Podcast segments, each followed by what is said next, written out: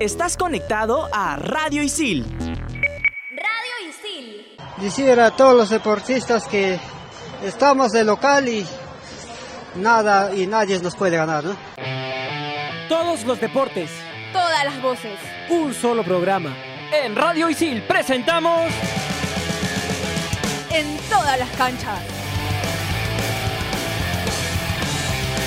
Hola, ¿qué tal amigos? Bienvenidos a una edición más de En todas las canchas, el día de hoy y como siempre un programa extraordinario, con toda la información de lo que ha ido pasando hasta el día de hoy en los Juegos Panamericanos Lima 2019. Para llevar la información estoy aquí con Alberto y Yanina. ¿Qué tal Yanina? ¿Cómo estás? Hola, ¿qué tal? Un gusto estar una vez más aquí en la radio, en, eh, ya con toda la emoción de los Juegos Panamericanos. La delegación peruana ahorita es- tiene cuatro medallas de oro, habiendo superado al récord histórico que teníamos en Toronto 2015. Alberto, ¿qué tal? Gabriel Yanina, un saludo grande para la gente que nos escucha ahora mismo. Tenemos nueve medallas en total. Ocho medallas han sido en toda la historia de la participación de Perú en unos Juegos Panamericanos. Ahora mismo tenemos nueve y cuatro son de oro. Así es, bueno, como podrán notar, estoy casi casi sin voz. Sí, Estoy- lo notamos. Pero es- eso es, es producto de lo que se ha venido, lo que ha venido sucediendo a lo largo del fin de semana con los Juegos Panamericanos, que, que la emoción te, te deja así, ¿no? Por, por, los por gritar y todo. Y sobre todo por la inauguración que fue espectacular. Yo estuve ahí eh, en el momento que entró la delegación peruana. Fue un momento emocionante para toda la gente porque ni bien entró Estefano Pesquiera con la bandera, a flamear la bandera por el interior del Estadio Nacional, la gente empezó a bailar, empezó a gritar, empezó a aplaudir, empezó a emocionarse, empezó a llorar.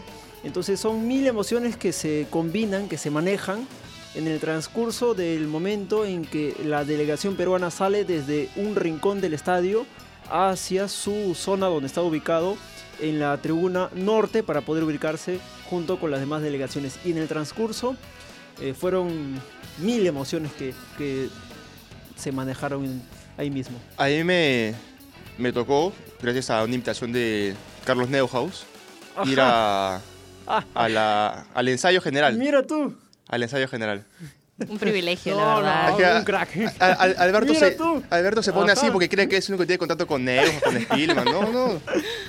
Este, y no, sí, fue, fue, fue bonito y salgo del estadio y te queda esa, esa duda, o sea, no esa duda, pero esa, no puedes decir nada porque es completamente secreto hasta que termine la Tú inauguración. has estado en el ensayo general de la inauguración. Sí, Ajá. sí. ¿Y Para en mí- qué lado estuviste? No, O yo sea, estuve en- en- me supongo en la, en la tribuna o... en Occidente, sí, en el en Occidente. Ah, en Occidente.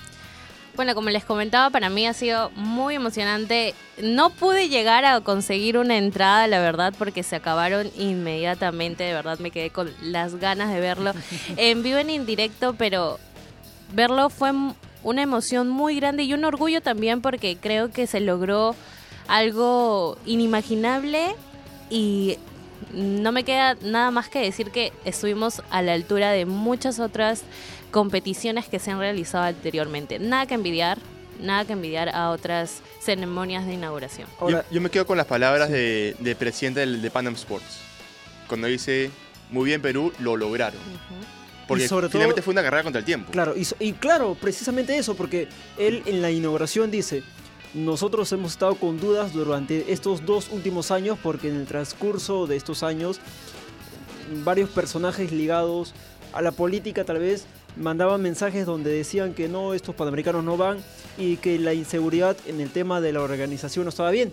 Pero llegó Neuhaus en el 2016 y pudo a partir de ahí, de ese momento, eh, poder manejar muy bien la organización y poder llevar finalmente una inauguración que está entre los mejores espectáculos que se ha visto en la historia del país y que como ya se está desarrollando ahora mismo los panamericanos, esperemos que pueda sumar muchas más medallas las delegaciones peruanas. Así es. Ahora ya entrando de lleno a lo que es el deporte en sí, eh, hubo acciones destacables en el fin de semana, eh, pero yo me quedo con una en especial, que es la de Diego Elías. Diego Elías que consiguió medalla de oro en singles y medalla de bronce en dobles. Y por ejemplo, hay algo que se tendría que resaltar sobre lo de Diego Elías, es que muy pocas veces una final de squash se ha visto con tres tribunas llenas. Las tres tribunas Repletas las tribunas. repletas. Las tres tribunas totalmente llenas. Nunca antes en la historia del país se ha visto una final de squash con tanta expectativa de la gente para poder ver su partido. Así es, también no podemos eh, dejar de destacar la actuación de Gladys Tejeda y de Cristian Pacheco, que ambos se coronaron campeones de la maratón de 42 kilómetros. Sin embargo, Gladys Tejeda todavía no consigue la clasificación a las Olimpiadas de Tokio 2020, ya que debería de estar superando la marca establecida, que es de 2 horas 29 minutos y 30 segundos. Sin embargo, Gla- Gladys consiguió en estos Juegos Panamericanos un récord de 2 horas 30 minutos y 55 segundos. Así es, ¿qué tal? ¿Qué les parece que si antes de entrar de lleno a lo que es el atletismo, que también nos fue bastante bien, como bien dice Janina, vamos a escuchar las declaraciones de Diego Lías?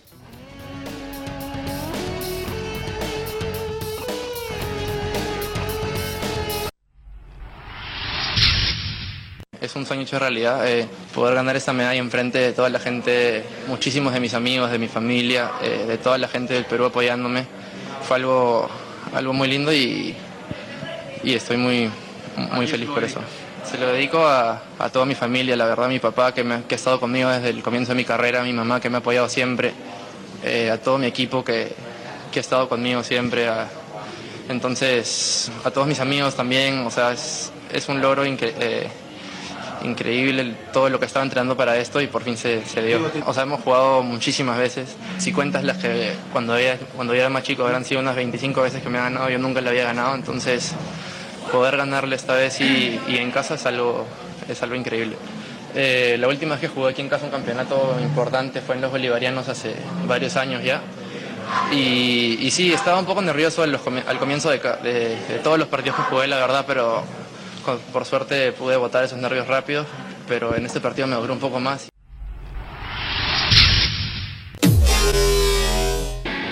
En Radio Isil también puedes escuchar Fusión Alterna. No te quedes y sé parte de lo más trendy del mundo de la música, conciertos, festivales y toda la movida de la escena local e internacional. Fusión Alterna. Búscanos en Spotify como Radio Isil. Esas eran las declaraciones de Diego Elías, quien derrotó al colombiano Miguel Rodríguez por 3 a 1.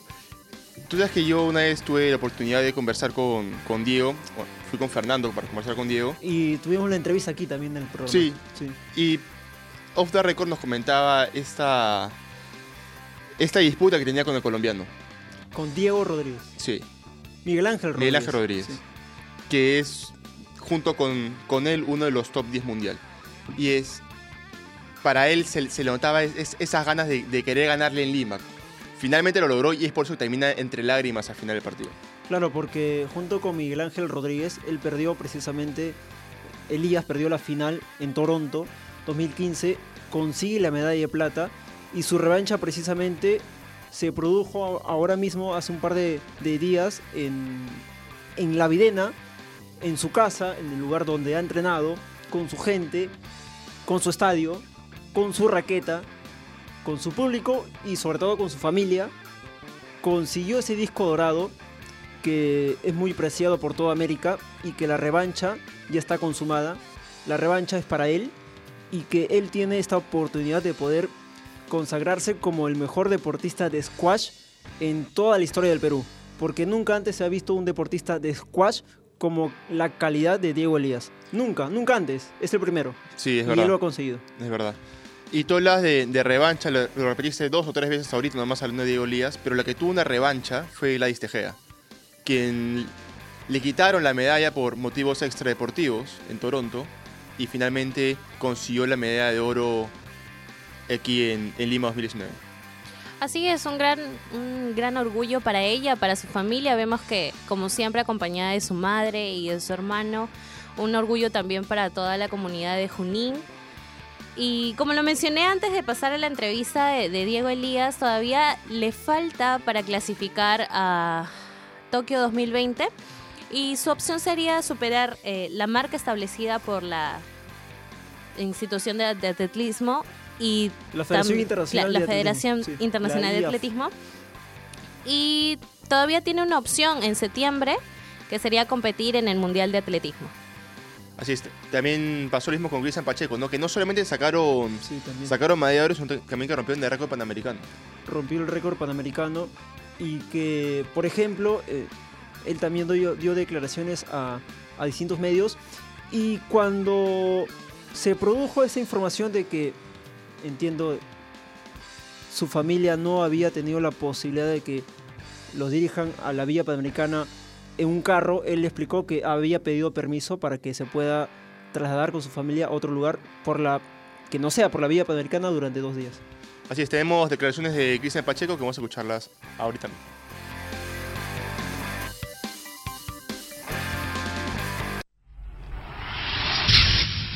Bueno, agradecer a todo Perú por el aliento y la barra en todo el recorrido. ¿no? En primer lugar, agradecer a mi entrenador Absor Rodolfo, a mi hermano Raúl, a mi familia, a mi esposa, a mi hijita Luciana y a todo mi, exactamente, toda mi familia y también a mis compañeros de entrenamiento ahí en Huancayo. Decir a todos los deportistas que estamos de local y nada y nadie nos puede ganar, ¿no?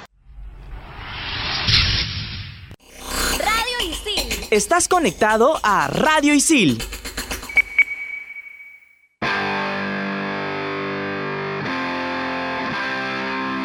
Estas eran las declaraciones de Cristian Pacheco, oro y récord panamericano en Lima 2019.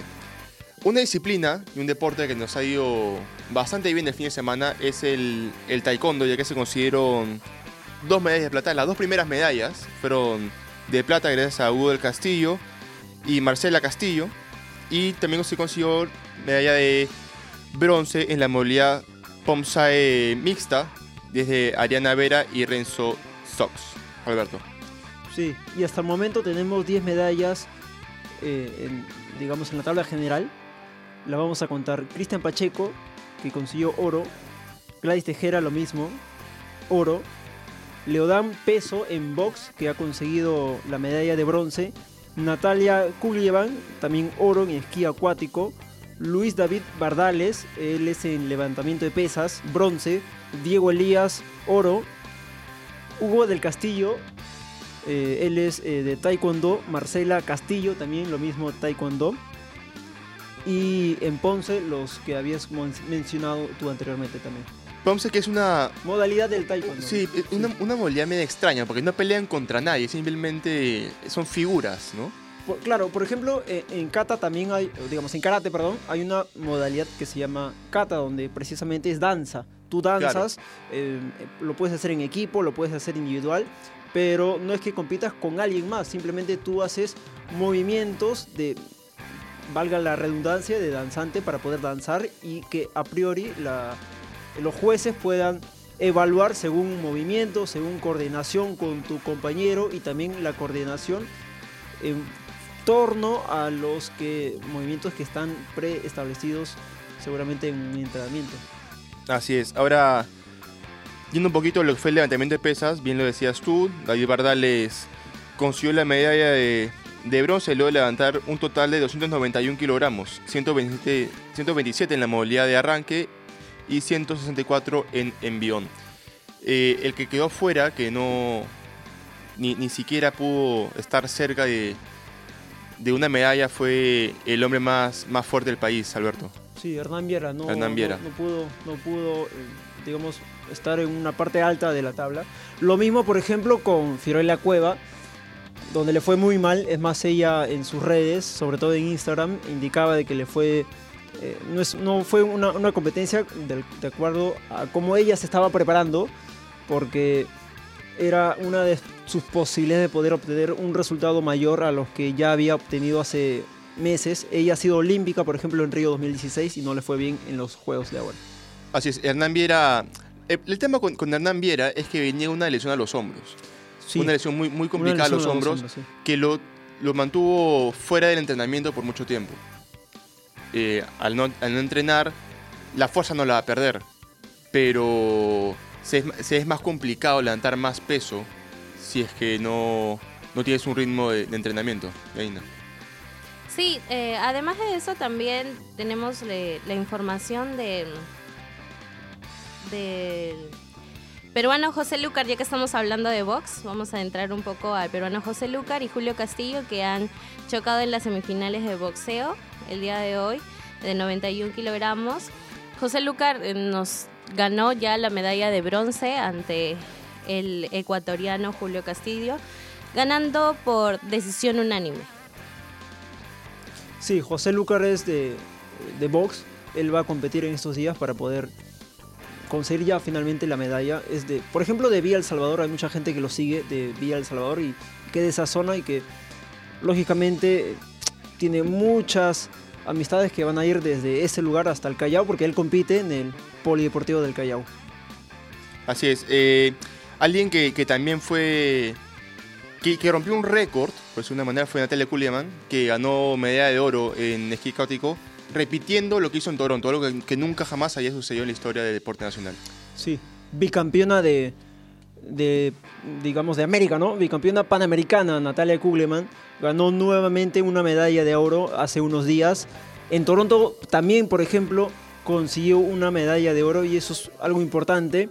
Ya tiene ahora mismo el departamento que, digamos, había sido una ley para todos los deportistas peruanos que consigan podio en los panamericanos, Yanina. Sí, bueno, eh, volviendo a lo que es el medallero, ahorita tenemos a la selección de Estados Unidos en el puesto número uno con 49 to- medallas en total, 20 de oro, 19 de plata y 10 de bronce, seguida por la selección mexicana que tiene un total de 35 medallas, 12 de oro, 6 de plata y 17 de bronce. En tercer puesto estaría Brasil, con 28 medallas en total, 8 de oro, 4 de plata y 8 de bronce.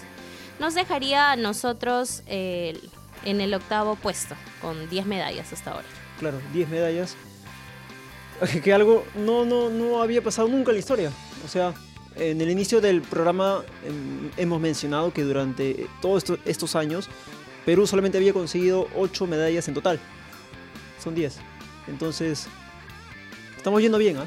Sí, muy bien. Sí, y eso, a ver, está yendo bien en lo que es el rendimiento de los deportistas, que sumado a la infraestructura que va a quedar a un futuro, se espera que los resultados sean aún mucho mejores. Porque, a ver, yo tuve la oportunidad de ir a, a Villa María del Triunfo a ver el, el rugby.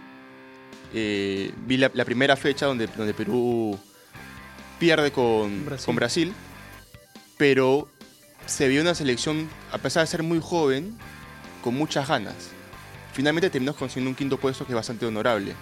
Pero a ver, con esa infraestructura que ya está, que ya hay una cancha de, de, de rugby, hay una cancha de hockey, hay una cancha de béisbol, hay un centro acuático decente, hay todo. O sea, ahora sí los deportistas tienen todo. Ojalá que se pueda esa infraestructura usar de la manera más adecuada posible.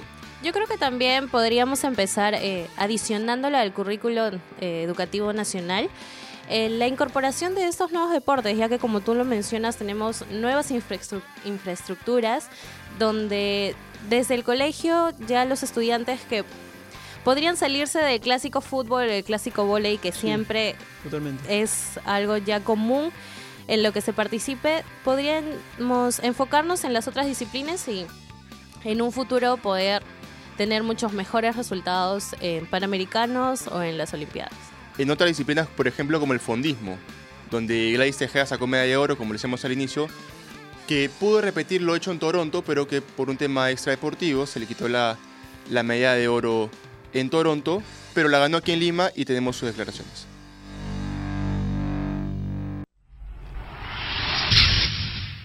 bastante dura para poder yo adelantarme y poder estar delante ¿no? de los americanos, los brasileños, que también ellos han estado muy bien preparados y obviamente tuve que salir al frente y, hacer mi propia carrera. No ha sido nada fácil, pero tampoco nada imposible. Se ha podido lograr.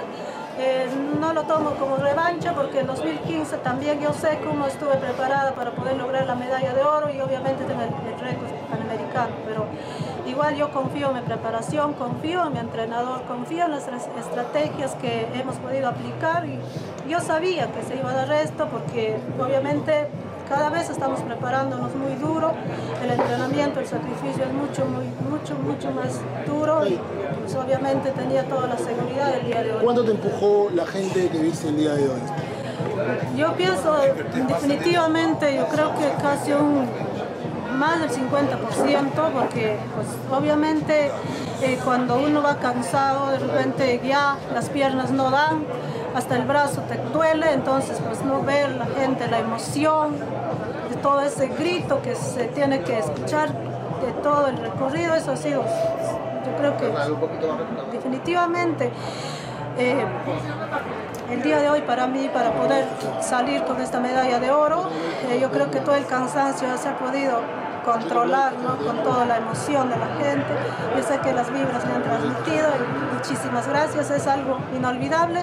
Yo lo tendré siempre presente en mi corazón porque pues, he vivido lo, verdad, lo máximo y y eso en ninguna otra competencia. Lo que yo agradezco a mi entrenador, el profesor Rodolfo Gómez, a pesar de que él haya, de repente no tiene suficiente apoyo, eh, siempre él da lo mejor, está pendiente, es como un padre, está siempre viendo cómo estamos, estamos durmiendo, estamos comiendo, cómo estamos, todos los, todos los días está muy pendiente de nosotros.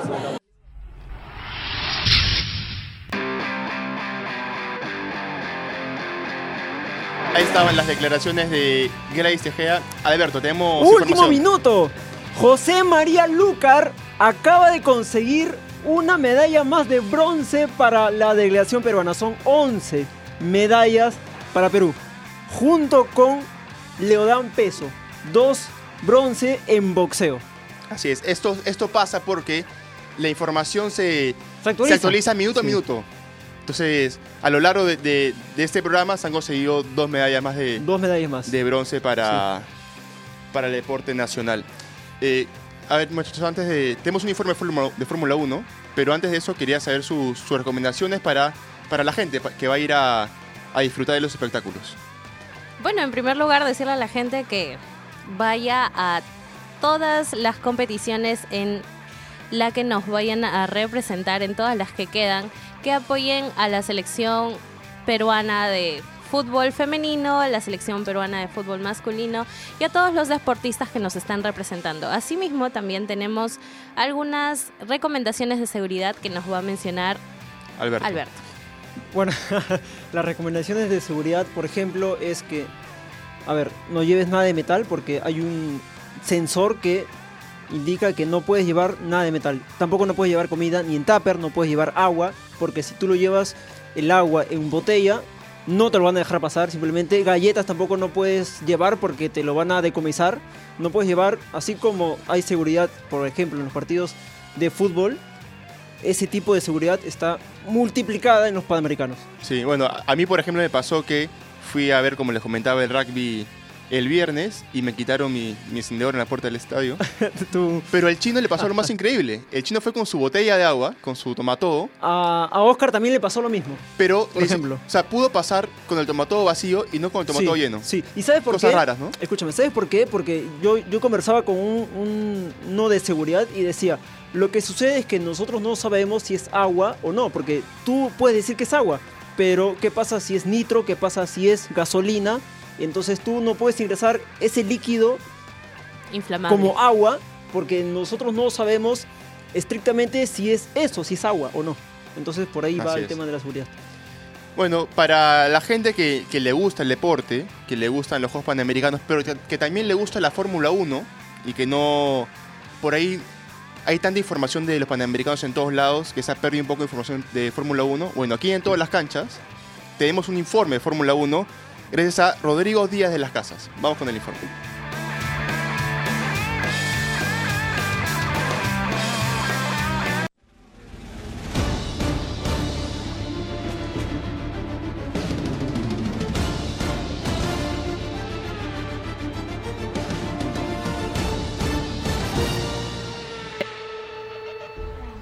Compañeros de En todas las canchas? En esta nueva oportunidad hablaremos sobre lo sucedido el domingo 28 con el Gran Premio de Alemania de la Fórmula 1.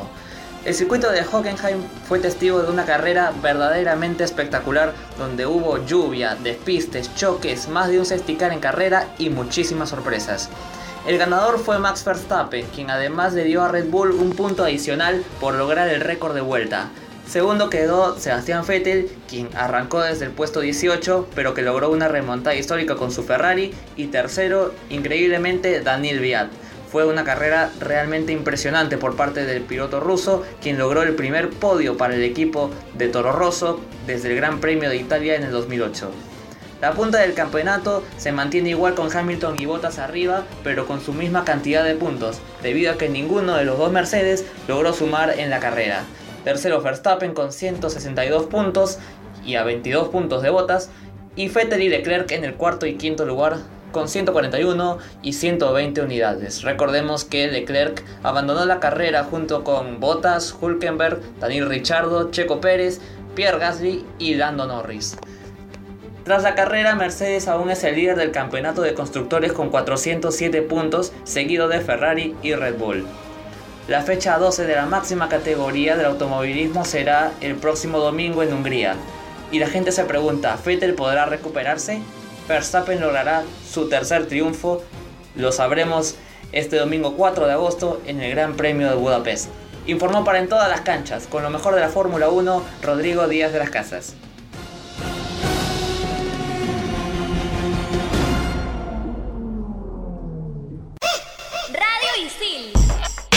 Estás conectado a Radio Isil.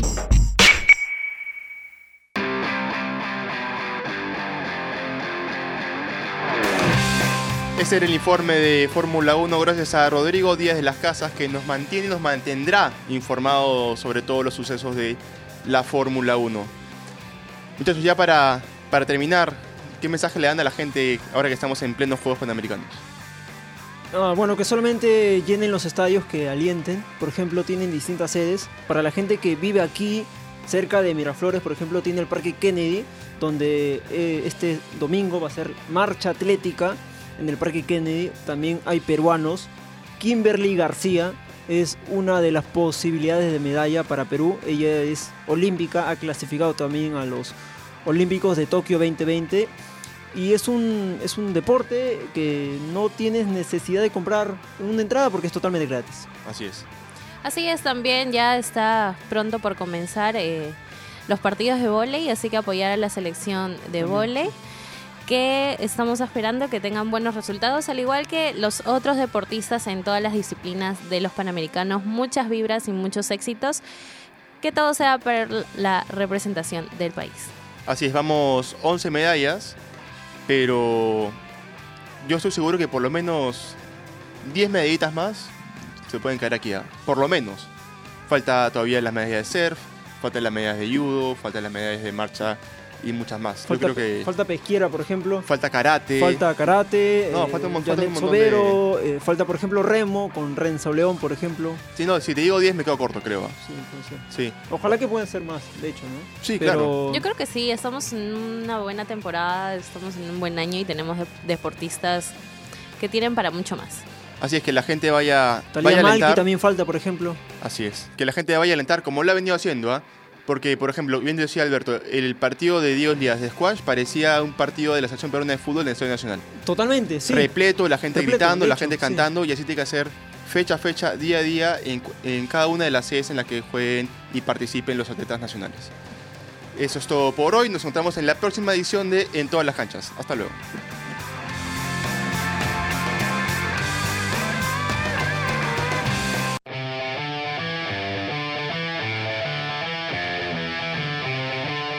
Isil presentó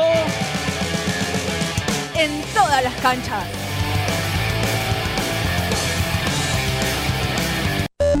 Estás conectado a Radio Isil.